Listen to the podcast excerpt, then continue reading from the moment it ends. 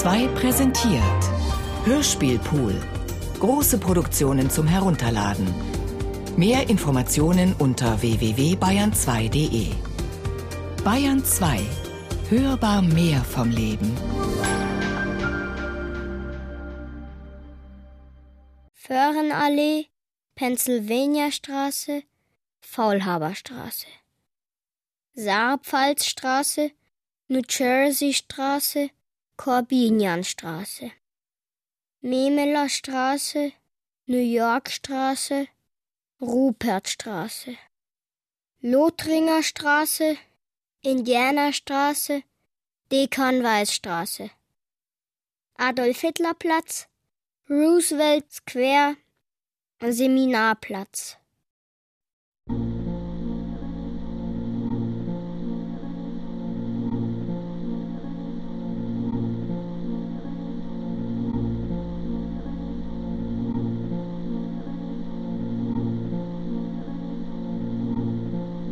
The camp that was easiest to get to from Munich was Föhrenwald, I think.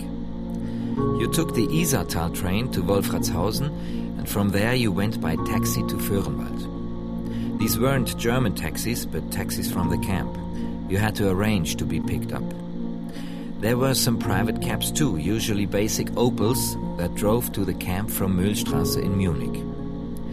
The Central Committee was located on Mühlstrasse, as were the relief organizations, the American Joint Distribution Committee, the Jewish Agency, and other Jewish organizations.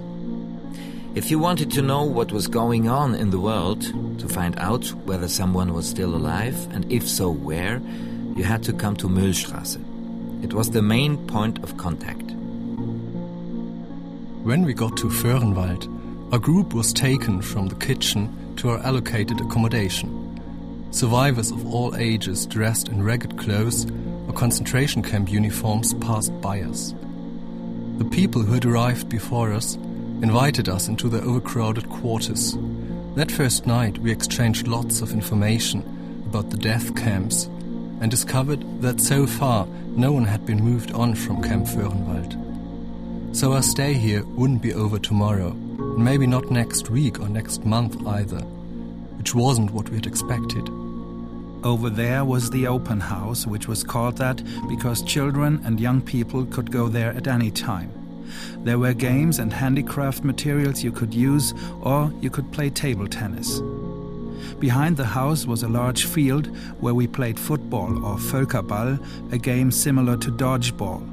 And there were always helpers on hand. It was a popular meeting place. Over here on the corner was the hairdressing salon. It was one room with two chairs and two hairdressers who cut and styled people's hair. In the other room, on the first floor, lived a woman called Hella, a small, energetic person who tried to earn some money by running a small cook store where you could buy warm food, soup, or a snack. This was New Jersey Straße, although in those days we called it Nevjerzy because we couldn't speak English. It was a very popular street as it was right in the center of the camp. The language of the camp was Yiddish. Everyone spoke Yiddish. In the place where the church is now, there used to be a cinema. I know that because my parents ran the candy booth there and always left me alone in the evenings. There were cultural events too. We did sometimes hear that there were problems with the authorities. Life in the camp was not without problems. Once a week on Sundays, there was a big market where you could buy anything and everything new and second hand goods, plus chickens and geese. It looked just like you used to see it in pictures. And then there were the bagel sellers, street traders who sold freshly baked bagels in front of our house and in lots of other places throughout the camp. They lived and worked in the camp and in that way probably supplemented their income a bit. Inside the camp, there were also several general stores, small shops where you could buy everyday necessities. Then there were fruit and vegetable stores, and I remember at least one bakery. We often took the cholent there on Fridays. The food was placed in a huge oven in the cellar where it stayed warm and was brought out again on the Saturday when it was forbidden to cook in time for lunch. In the Florida bar behind the synagogue, On the corner of Wisconsinstraße and Floridastraße, there was coffee and soda, and also the first gaming machines. That's also where the food depot was, where you exchanged food ration coupons for basic foodstuffs and milk. We lived at number 54 New Jersey Straße, that was in 1952. There was a variety of courses on offer at the Ort School, the vocational school. You could learn dressmaking or train to become a beautician. And for the men, there were courses in electrical installation, joinery, and various other skilled craft trades. We also celebrated huge weddings in the school. Half the camp would be there, a good few hundred people. We had our own rabbi and our own circumciser. Camp Föhrenwald was a real Jewish shtetl our whole life basically took place out of doors. Those really were wonderful days. I'll never forget the time I spent there. It was important that people first of all got together with their own kind. You couldn't go back to your native land because there was nothing left there. The families were no longer there. You had to join together as a group because then you had more weight politically than if individual people went off to live in all different places. You had to get organized. All those people who arrived here in 1945 46 expected that the world would get behind them to make sure that their situation was immediately improved after having suffered such appalling atrocities, that they would receive every conceivable form of assistance from the international community. Uprooted completely deprived of your rights, both socially and politically. You were basically powerless, so you had to make the best of it on your own. The children were pretty tough. They walked around barefoot in the snow just like the adults. There was no central heating, contrary to what was claimed in one book, nor was there any hot water. When you entered the small house, first of all there was a toilet, then a small living room, then a long narrow room with two stone sinks where we washed ourselves or did laundry, and in the summer we kept food cool there. 31st of December 1945, the American military government requires that the district administration supply a number of additional articles for Camp Föhrenwald. The following goods are to be provided. Five sewing machines, 10 electric irons, 1,000 pictures, 250 wooden beds, 70 baby bars, 70 cradles, 50 thimbles, 50 tape measures, a large quantity of light bulbs and other electrical goods. It is further to be noted that all goods, including those confiscated previously in the orders of the military government, are to be paid for by the Chief Administrative Officer.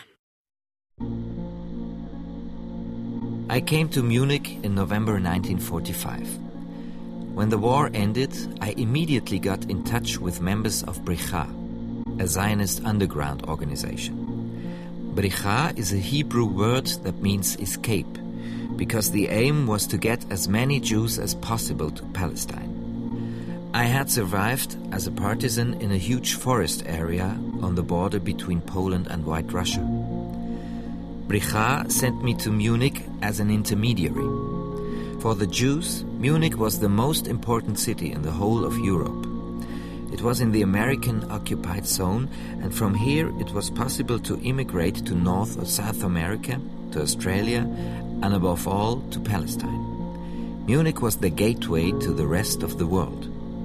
I had fled from the concentration camp wearing a striped prison uniform. If we hadn't organized things ourselves, we might not have gotten anything else to wear all year, and would have had to have gone about dressed in those prison clothes. Then we got second-hand clothing. We got our provisions from the United Nations Relief and Rehabilitation Administration, plus some additional rations from Jewish American relief organizations. In many camps, there were also joint field workers who helped with the administration and distribution of aid. We looked upon our life in the DP camp in Germany as a period of preparation for emigration. No one, not a single person here, would have dreamt of staying on. It was obviously the case that those people who had never been in Germany before, and that was a majority, were not seeking to spend their future here. For them, the DP camp represented a transitional stage on the journey to a new life away from the perpetrators. In America, Israel, South America, or Sweden, anywhere but here. What the Jews wanted was what the Nazis didn't quite accomplish a Germany where there are no Jews. Everyone lived with their suitcases packed. The goal was emigration. A lot of people were waiting for the day when Israel would become an independent state in Palestine. Many left to join the struggle for liberation. There were posters saying that any young people who could bear arms should report immediately. Those who did were smuggled to Palestine, which was under English blockade. I knew the routes that were taken. I was directly involved. After the war, we wanted to emigrate to America, but then only applications from displaced persons from Germany were being processed. On May 14, 1948, the State of Israel was founded, and we hoped to find a new homeland there. On May 15th, however, troops from the neighboring Arab nations invaded the Jewish settlements. We were reluctant to go to a war zone because we had two young children, so our plan to emigrate fell through and we got stuck in Germany. The large majority of Jewish DPs didn't want to stay in Germany, nor did they want to return to Eastern Europe. Unlike the survivors from the period immediately after the war, among whom there were few children or old people, these were families with grandparents and grandchildren. They weren't welcome in Germany, the surviving remnant, as they called themselves. They were referred to not as survivors, as people who had escaped elimination, but as foreigners, as aliens.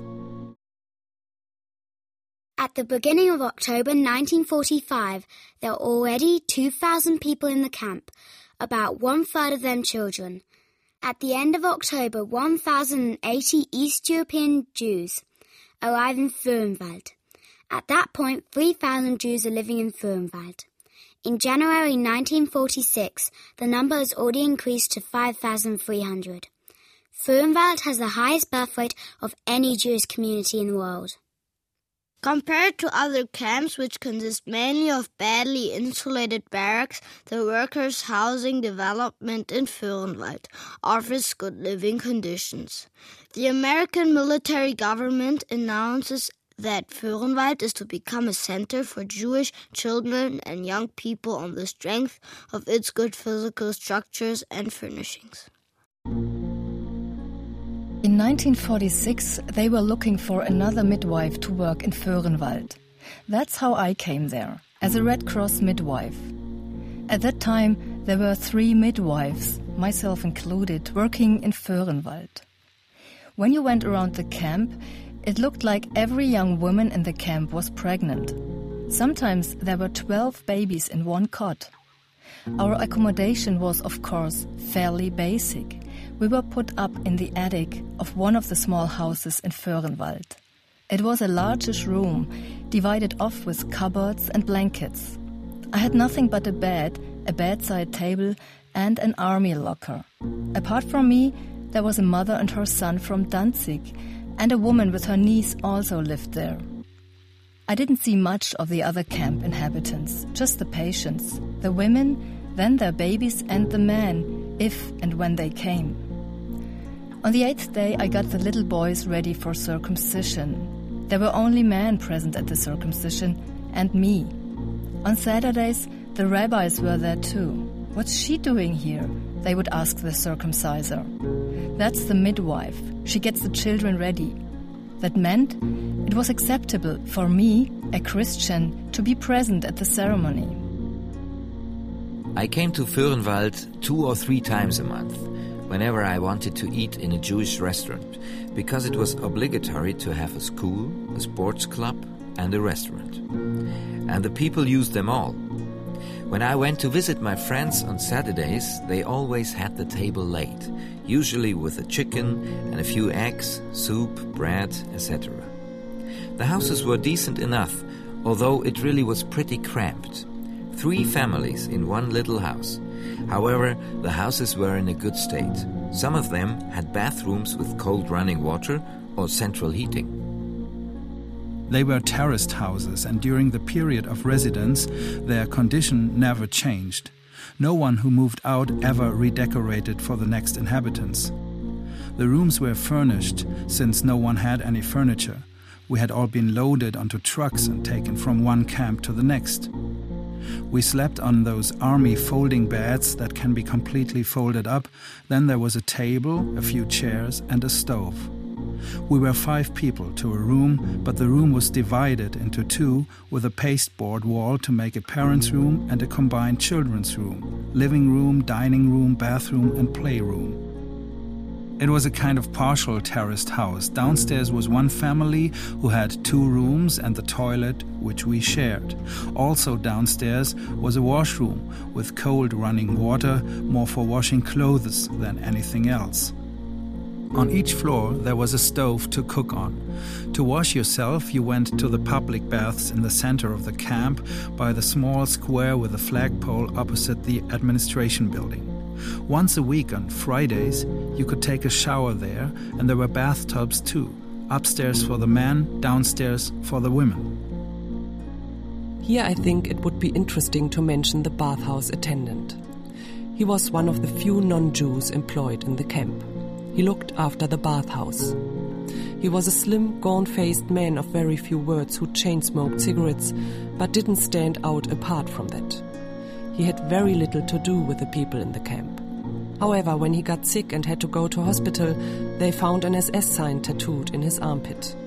This former SS man must have felt very safe here under cover of the DP camp and so had spent the post war years in Föhrenwald. Of course, for the older people, Föhrenwald was above all just one more camp. You didn't know if you would be there one more day, or another hundred days, one more year, or another ten years. There was nothing to do there. You were always just waiting for something to happen that never did. People were constantly depressed. After all, these were survivors from the concentration camps, the ghettos, and the forests. We could sense that these were very special people, people with numbers on their forearms who had had dreadful things happen to them. A small, pleasant man called the consul, who couldn't read or write, acted as a messenger for the camp administration and delivered the mail, the official communications. Everyone was always waiting for him to arrive, because he was the one who brought the good news when someone could emigrate. So when he knocked on the door, you were always happy.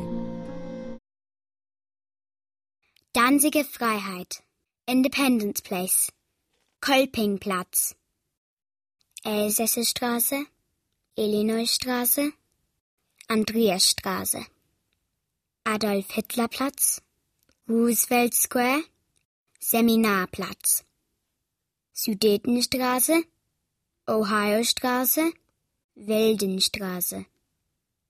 Steirerstraße, Bleudestraße, Giebsattelstraße. At some point during 1938, the landowners were informed in a meeting in the town hall that their properties were required and that they may never set foot in them again. A high fence was put up, and in 1940 that became Camp Föhrenwald, stone barracks intended to house 4,500 unmarried workers. I saw people go off to work in the chocolate factory. Of course, I know now that they were taken to the munitions factories. We children always waited in hope that one day they would bring back some chocolate. On Saturdays and Sundays, you hardly heard a word of German on the streets or saw a German face. People's clothing, their behavior, all very uninhibited. On Marktstraße, you often saw couples hugging and kissing each other demonstrably in front of everyone. The cinema, the circus, and carousels made regular appearances here and were very popular. The excessive makeup worn by the French women, with their brightly painted lips, white faces, and plucked eyebrows, had a sobering effect on the German women, who no longer used any makeup. Attendance at church was very poor among the foreigners 40 French women and 20 Italians at most. The map of the area shows it was a combined enterprise, as several thousand male and female members of the workforce have to be accommodated here. The segregation of camp residents according to sex is achieved by the positioning of an axial street and low wooden fences. All of the camp's facilities are installed and operational and show the living conditions of German workers in the Reich.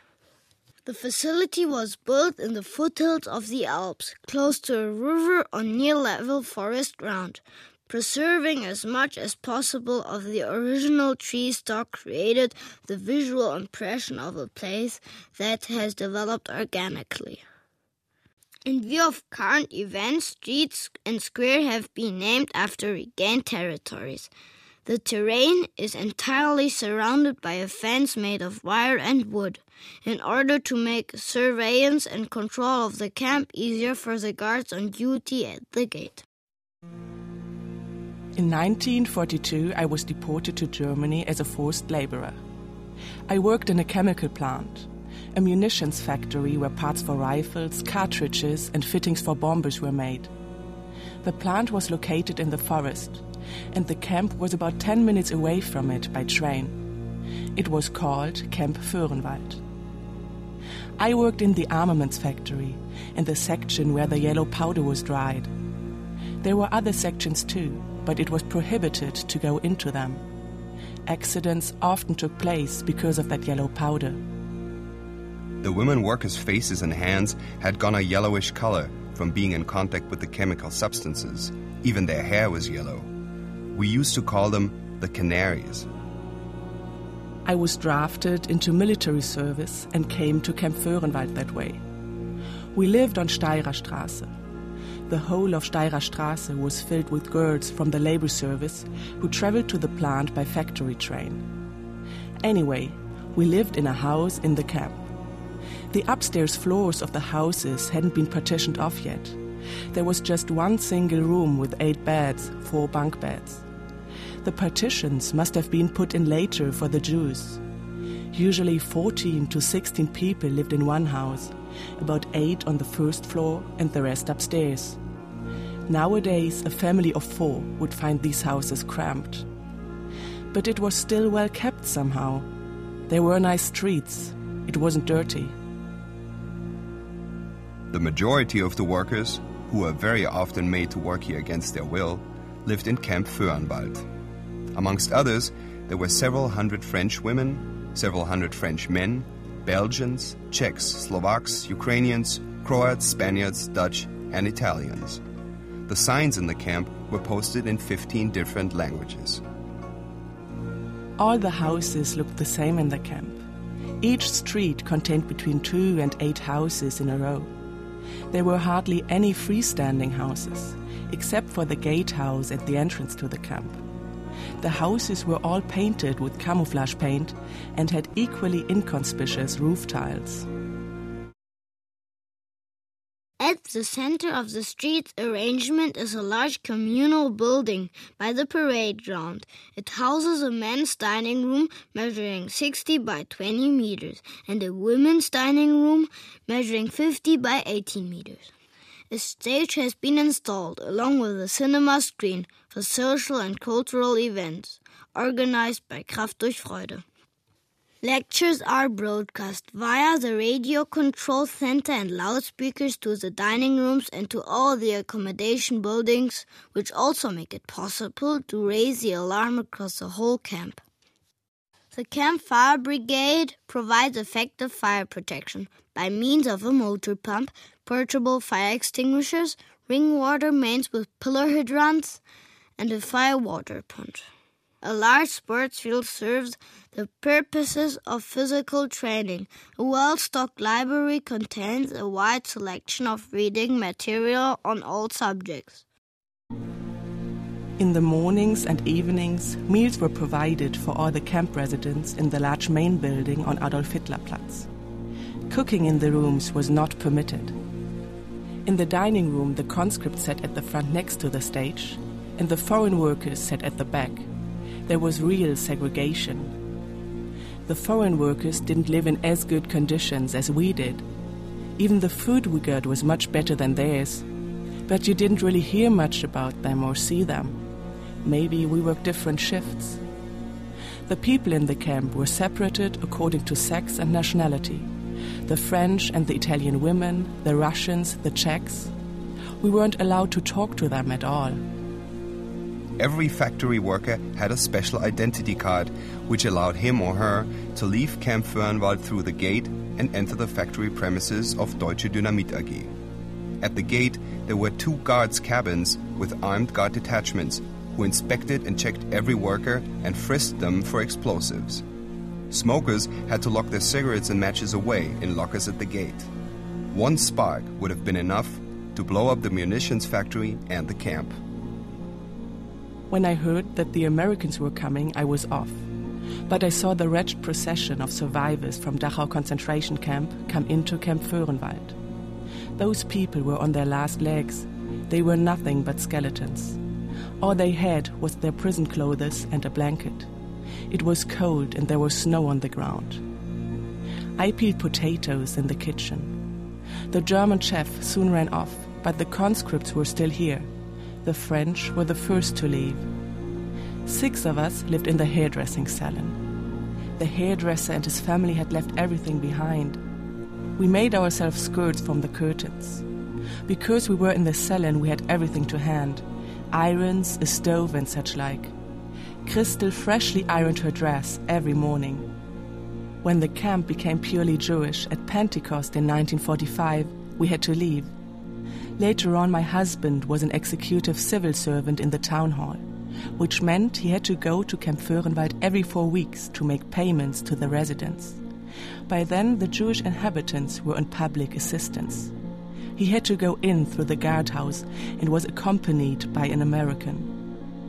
When we came back here in 1956, I got a real shock. It was awful. We saw how they lived. We had no contact with them. I was scared there were bugs in the house. Luxemburger Straße, Michiganstraße, Wolframstraße, Sudetenstraße, Tennessee-Straße, Töringstraße, Wiener Straße, Wisconsinstraße, Quebecstraße, Kärntner Straße, Missouri-Straße, Scherstraße, Tiroler Straße, Kentucky-Straße, Steicheler Straße. I remember Föhrenwald in black and white. The ground was covered in sand, just gravel and stones, not a patch of green. The people in the camp had time on their hands. Everybody in the camp knew everybody else, and anyone who went out or came in through the gate was observed. The people from Föhrenwald were allowed to leave the camp. It was embarrassing because people outside used to look at them and say, Those are the ones from the concentration camp. You never stopped being the stranger. For us, Föhrenwald was an island. It wasn't Germany. I can't remember us having any contact to the local population. I think people also avoided us. The local German population disliked coming into the camp. They didn't try to establish contact, but neither did we. For us, the camp was like a ghetto, but we were very happy there. We had our own cinema, social events, our own annual ball, the Purim Ball. We staged our own theater productions, sometimes performing them in front of a few hundred people, and our troupe even went on tour to perform for the American troops. We had table tennis, our own soccer ground, and our own soccer club. We had our own police force, our own hospital, our own doctors. We had a youth club and a youth group, youth work was under Jewish control, a variety of games and sporting events. Some very early memories I have are of the 1954 Soccer World Cup. Everyone was sitting on a bench outside, somebody had put a TV set on the window ledge, and we were watching it from outside. And then came the time when the other camps were closed, and the Americans handed over the administration of Föhrenwald to the German authorities. The closure of the other camps didn't meet with any resistance, but in Föhrenwald there was clear resistance to the takeover by the German authorities. A German policeman at the gate. No way. In the schoolyard, we used to play Who's Afraid of the Boogeyman. The Volksschule was opened in 1952. From then on, the teachers were German, and they also taught us our first foreign language, German. Because up till then, we had learned everything in Yiddish. The curriculum covered the usual subjects. At first, there were two classes, one for the first to fourth grades and the other for the fifth to seventh grades. Later on, there were several classes. We had religious education in Yiddish in the story above the synagogue. At the age of three and a half, I was already in Cheder, the religious elementary school where we were taught the Aleph-Bet, the Hebrew alphabet, and later also learned to read and translate the Bible. Föhrenwald, November 1945. 27 teachers teach Hebrew, religion, Bible studies, English, mathematics, drawing, and sport. 250 children attend the main Tarbut school the Volksschule on um Michiganstraße. From 1946 onwards, the Tarbut School offered high school courses in the following subjects Hebrew, Jewish history, Palestine studies, world history, English, mathematics, geography, anthropology, drawing, music and sport. Munich, 27th of January 1946 the first Congress of the Liberated Jews, also attended by David Ben Gurion, is held in the town hall in Munich. Föhrenwald, February 1946. Rabbi Halberstam founds a yeshiva where 150 rabbinical students devote themselves to the Holy Scriptures. The school is open day and night. Foundation of the religious Bet Yaakov School for 20 girls. New Jersey Strasse 48.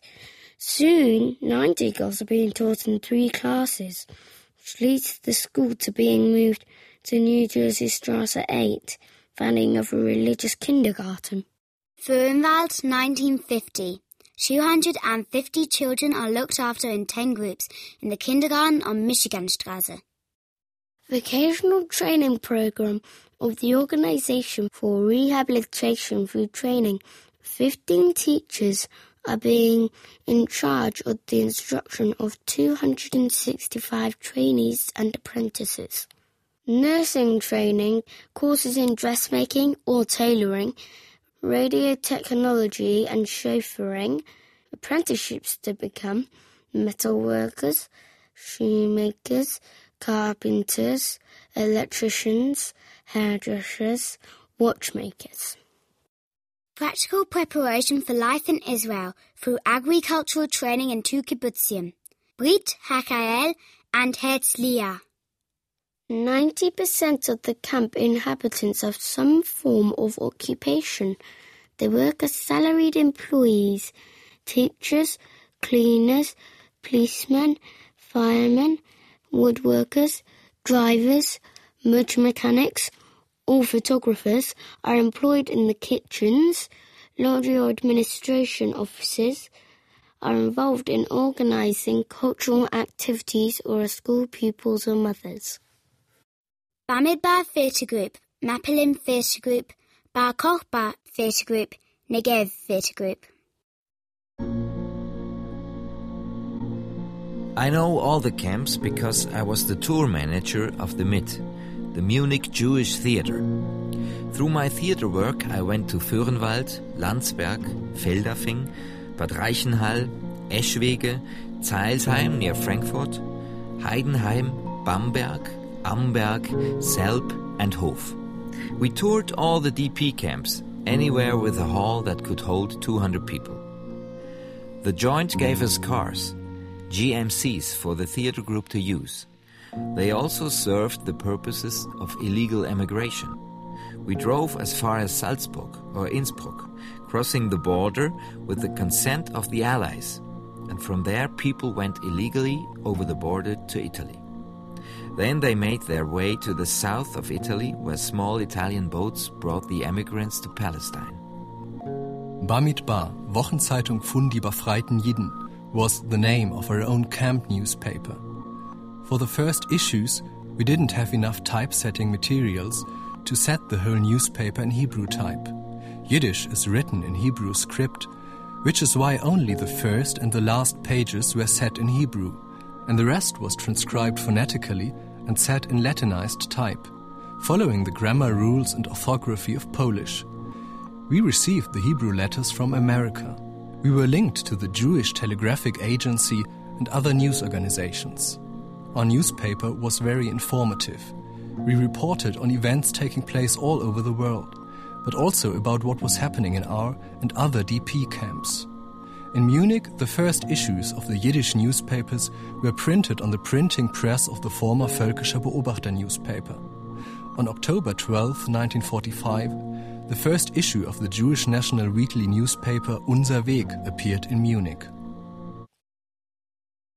Bamidbar Camp Newspaper. Library containing 700 volumes. Reading room with 40 newspapers from America, Palestine, and Germany. Open day and night. String orchestra and youth choir. Camp cinema, two film screenings daily.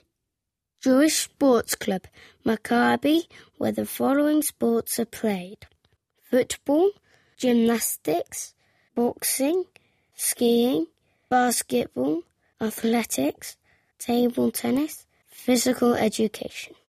Six synagogues. Hospital with 150 beds, pharmacy, three doctors, one dentist, one dental technician, four nurses. Camp Court. Political parties Orthodox Agudat Party, Zionist Mizrahi Party, Socialist Hashomer Hatzair Party, Socialist Alliance. Underground organizations Haganah military training and Bricha illegal immigration to Palestine. It was also the case that the DP camps were centers of black marketeering. One reason for this was that they were extraterritorial institutions and therefore didn't come under the jurisdiction of the German criminal prosecution authorities. It must also be remembered that while we were provided with food enough to survive, that was all we were given. Anything else you needed, from a comb for your hair to the shoes on your feet, had to be acquired through exchange. The black market grew out of this bartering system. At first, I didn't want to go into the camp because I was afraid of what the Jews might do to me after all their suffering, everything we had done to them. You could imagine what they would do to me if I, a German, were to enter the camp. But the Jews told me I didn't have to worry, that nothing would happen to me. And it is really true that in all the time I worked as a hairdresser in the camp, never a harsh word was spoken to me not even a suggestion. The people were always really nice, so warm hearted and friendly. They were always giving me food and all sorts of other things, money too. They used to say, Tell us what you need and we'll get it for you.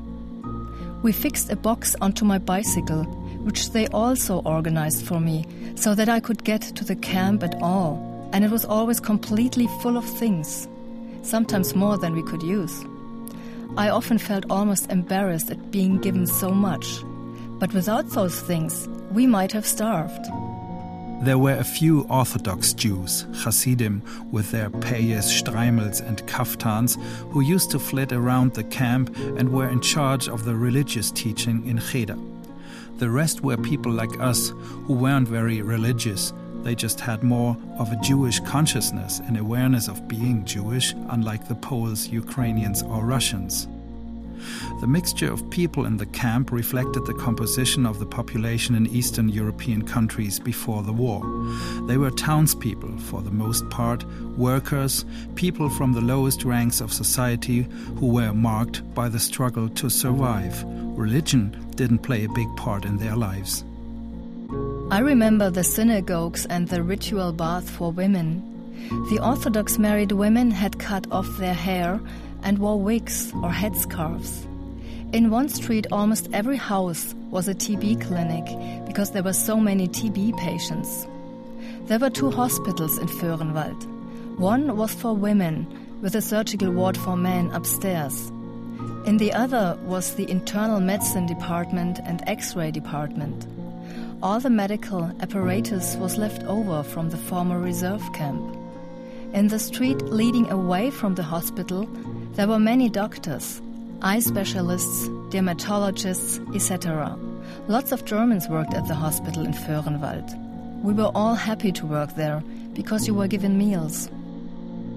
Unlike many other families in the camp, only a small number of DPs had strong religious beliefs. My mother kept a strictly kosher household. For her, it was a matter of course to use two sets of pots and pans and dishes one for fleischig, which is meat, and the other for milchig, which is dairy dishes. In addition to those, we had special crockery for Passover. Because we only had a small amount of crockery and utensils, my mother spent a lot of time and energy cleaning them. I remember how she would burn out iron pots and pans on the stove in the small kitchen area to make them clean in accordance with the kashrut. In May 1946, my parents were able to buy the ruins of the Föhrenwald railway station. My father was employed in the disarmament process in the former munitions factory. At some point, the idea of opening a store was developed. There were very few sources of supplies. One of the initial ideas for our business came from the fact that some of the camp inhabitants needed new crockery for Passover. The store kept our head above water all those years. Otherwise, there wasn't much contact between the Jewish people in the camp and the non Jews outside. There were simply too many reservations. Those inside the camp had understandable reasons to be reluctant, and those outside were somehow scared. At the entrance, there was a guardhouse occupied by the American military police until 1952. Then the German police took over, but they didn't feel responsible for what happened in the camp. The American military police also left everything up to the elected Jewish police force. The military police were only called in when there was a serious problem. I remember once a whole truck full of military police came on a raid. Counterfeit money had been printed, military payment certificates. I remember how, after carrying out the raid, the military policemen took a group photograph of themselves in the camp.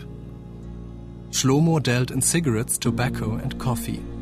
The people in the camp naturally showed solidarity with someone like Shlomo. He was given prior warning when news leaked out that the police would be showing up in the settlement. He was told to hide out in the forest while they were there. And what did he have in his house? Maybe 10 cartons of cigarettes and a few kilos of coffee. Everyone made sure he didn't get caught. Sunday was market day. 30 to 40 stalls were put up on Auerbachstraße and New Jersey Straße. Ropes were hung between the stalls and the goods for sale were attached to them very high quality American linen sheets, bed linen, textiles, shoes, leather goods, tools, games, and all sorts of jumble. In the beginning, the customers I had an appointment with would meet me at the gate because the Americans didn't let just anyone enter the camp, but later I was simply waved through. At first, I used to see people in their homes.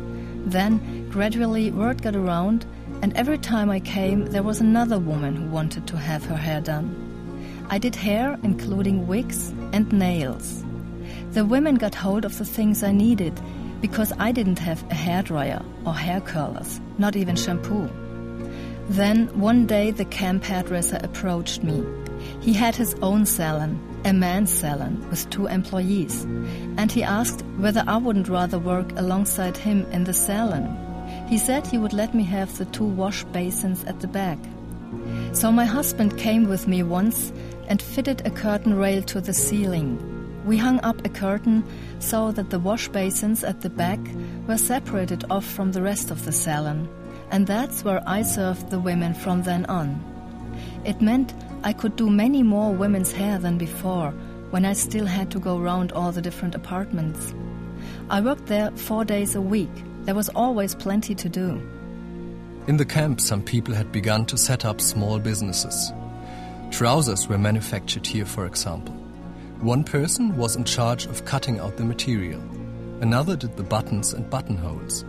A third sewed in the pockets. And when everything was finished, the trousers were taken to be sold at markets. After a few years, some people were doing really well. Soon after we arrived, my father opened a furrier's workshop in Munich. My brother worked alongside him in the workshop. That meant we no longer had to rely on the support of the relief organizations. However, it tore our family apart. For weeks on end, I didn't see my father at all. When we did come to Föhrenwald, the discussions always revolved around one question when would we be able to leave Föhrenwald? For my mother, Camp Föhrenwald was simply a hole. She said my father had to get us out of this hole once and for all. The parties were the best thing. Every Saturday, these lovely parties were held in a separate hall. It was always freshly decorated for the occasion and looked really nice. There was marvelous food, real feasts laid out on huge tables with pretty dishes and plates full of roast duck and goose, fish and cake. Everything was really fresh and beautifully prepared, cut into bite sized pieces so that it was easy to eat. They were all such fantastic housewives, and they were always immaculately turned out for the party. The men in their elegant dark suits, and of course, the women looked very elegant in beautiful dresses they bought in boutiques in Munich. Sometimes they gave me one too. Every Saturday they would say, You'll be coming along again tonight, of course. I was encouraged to bring my husband along too. He was a good dancer, and the women liked that. I always used to say to him, You have to dance with her too. She's a customer of mine. Real friendships were formed during that time. Later, when they had long since moved away, many of these women popped in to say hello when they were out walking in the area. The 30th of January 1946, Mayor of Wolfratshausen's report to the Chief Administrative Officer. The behavior of the Jews is causing discontent. In the stores, they are very pushy and demanding. They want to get goods and foodstuffs without coupons. They offer colossal sums as money as something they have plenty of and hoard goods in short supply, such as salt and matches, in order to sell them off somewhere else. People's aversion to the Jews was not as strong before, only a few irreproachable businessmen of their sort were active here, as it is now, when they reveal their true nature in masses. In 1952, all the DP camps except Föhrenwald are closed. The DPs who have not yet immigrated are transferred to Föhrenwald. Die Industrieverwaltungsgesellschaft leases the Föhrenwald settlement to the district government of Upper Bavaria as a residential complex for homeless foreigners. 30th of January 1952. Concerning dog license fee. Dog registration in the district government camp Föhrenwald. 40 dogs are registered. District school from 1952 onwards three classrooms, one assembly hall, one staff room, one Jewish and four German teachers instruct 130 children according to the German syllabus, with Hebrew as an additional subject. May 1953. Süddeutsche Zeitung newspaper. District Government Camp for Homeless Foreigners. Föhrenwald, the waiting room of the unfortunate. The 13th of January 1954 the Jewish people accommodated in the district government camp comprised the following nationalities Germans 103, Poles 1531, Romanians 121, Czechs 70, Hungarians 98, plus 104 Jews from different countries. In 1954, 2,027 DPs are still officially resident in Camp Föhrenwald. At that time, you heard nothing but bad things about the DP Camp Föhrenwald. Now, you hear good things too, sometimes from people who were directly involved. Strangely enough, you didn't hear that back then. The whole neighborhood wanted the camp gone. When the camp was closed, a fundamental decision was made that Jews would not be allowed to buy any terraced houses or properties there. I don't know whether any of them could have afforded to. For this reason, several families were moved out by force. They weren't asked, they were simply told. I know people who said they weren't going to leave, they were going to stay here, but they couldn't. The aim was to scatter them, to disperse all of the remaining Jews to Munich, Frankfurt, Düsseldorf. The German administration had the task of closing down the camp. The resentment was so great that when the new director assumed responsibility for the camp, he armed himself with a pistol before entering the campgrounds. He never had to use it. If you study the history of the camps, you can see that there was no serious crime, only thefts and fights, but there were no robberies or murders here, even though people had been through such awful experiences. But the image of anti-social mobs was obviously so fixed in the minds of the German administration that the camp director had to turn up here armed with a pistol. We had to move. First of all, we lived on Illinoisstraße. Then we were moved to the other part when the settlers came. The camp was divided into two halves because of the new settlers. The settlers were on one side and we lived on the other. With the arrival of the settlers, front gardens, flower beds, and vegetable plots suddenly began to appear. When the camp was closed in 1957, we were among the last to leave. The remaining families were moved to larger towns, and in this way quite a lot of people from Föhrenwald came to Frankfurt. From then on, two residential blocks housed Jews from Föhrenwald. At first, it was a voluntary decision to move out of the camp every four weeks or so, a notice would be put up on the bulletin board saying that 15 families could get apartments and that applicants should register at such and such a place. In families where at least one parent was still alive, it was seen as an opportunity to get out of the camp because they already had been turned down 50,000 times. You knew you were entitled to public assistance and a public housing apartment. However, the government also knew that these people could no longer be accommodated anywhere else in Germany or abroad. The ones who didn't volunteer to leave were those whose mental and physical health had been destroyed. They had to be forcibly removed from the camp. We heard that Camp Föhrenwald had been bought by the Catholic Church and that the houses were being sold off. We, the members of the Settlers Association, could not have built new houses as cheaply as you could buy houses in Föhrenwald. For this reason, we wanted to find out what this Föhrenwald place actually looked like. So one person went to check and came back horrified. He said he couldn't do it. His parents had been in a camp up until now as expellees, and there they would be yet in another camp. We were one of the first families to leave Föhrenwald voluntarily in this way. On my mother's initiative, we moved into a public housing apartment in Munich in October 1955. My mother took me to school the very next day. The teacher was waiting for us outside the door. A tall, strong man, he welcomed me and instructed me not to tell anyone in the class that I was a Jew. I kept to that. For a very long time, I kept to that. Sometime later, during a history lesson, we were told that when the plague broke out, the Jews were blamed because they had supposedly poisoned the wells. At that moment, the whole class turned to look at me. I acted like it had nothing to do with me. So, in fact, they did all know. But after all, my German wasn't very good, nor did I look very German. I had only had two years of German lessons in Föhrenwald. The little German we had learned was from a few classes in the camp school. We spoke Yiddish at home and amongst ourselves, and it was obvious when I started at the German school that I was the worst pupil by far. After a few months, the teacher asked, So, who wants to go on to gymnasium, to high school? The only two pupils who put their hands up were the car dealer's son and the son of the bicycle shop owner.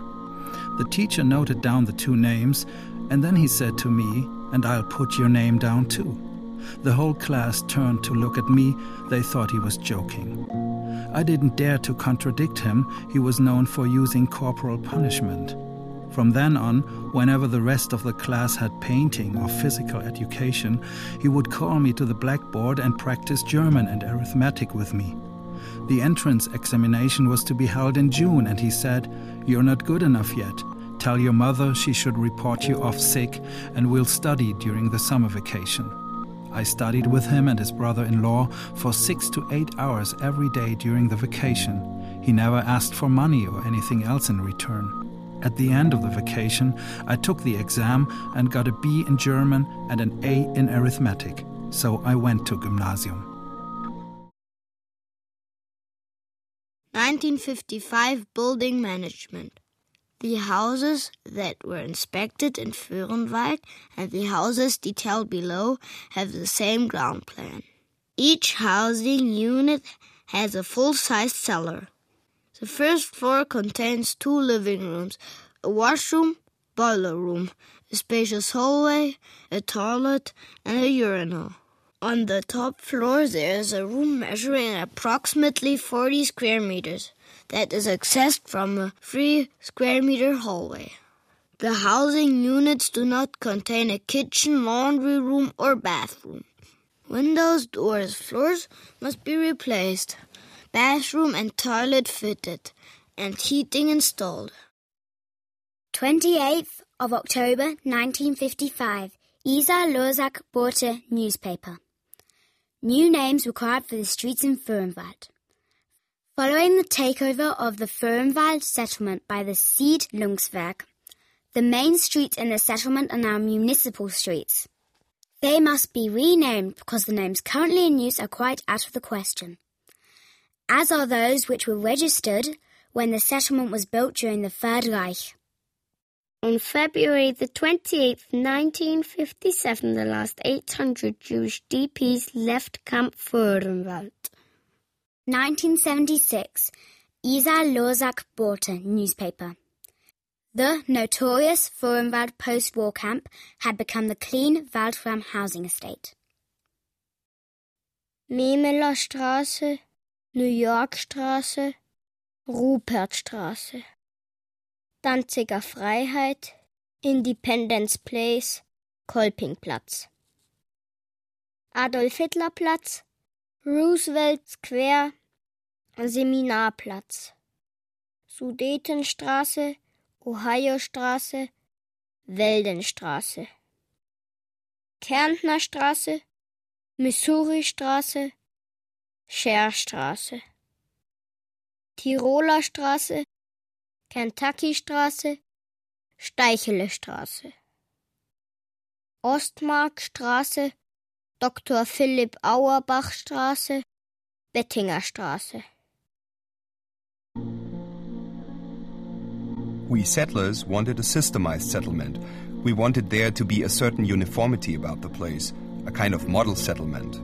People came from all over Germany. The majority were expellees, including Hungarian Germans, for whom the housing situation was particularly bad. The families who came here were generally quite large. We did have families with 10 or more children. There was not one only child in the camp. Föhrenwald was one big marketplace. I bought cigarettes here once for my father. But the settlers didn't want things being sold on every corner because Föhrenwald already had a bad reputation as a black market and a center for counterfeit money. The impression given by the place back then was naturally not very inviting. The houses were totally run down, and here, for example, between what is now Korbinianstraße and Ruppertstraße, there was a huge dump. But by then, renovation work had already started around Kentucky Straße and Tennessee Straße, and that gave you an idea of what it might be like later. We didn't let ourselves be put off and acted quickly. Our names were registered as prospective settlers. The fabric of the houses was good. It still is today. The buildings are made of solid brick, and the cellar is made of concrete and varying qualities. One of the rooms in the cellar was intended to be an air raid shelter, so it was made of the best quality concrete. They wanted to get rid of the camp, also for reasons of cost, and this aim is reflected in the experts' reports on the building structure. But in reality, it wasn't that bad. The houses were all painted with camouflage paint, the roofs too. A spruce was fixed to the roof of my house. Later, I found out that means that Orthodox Jews live here.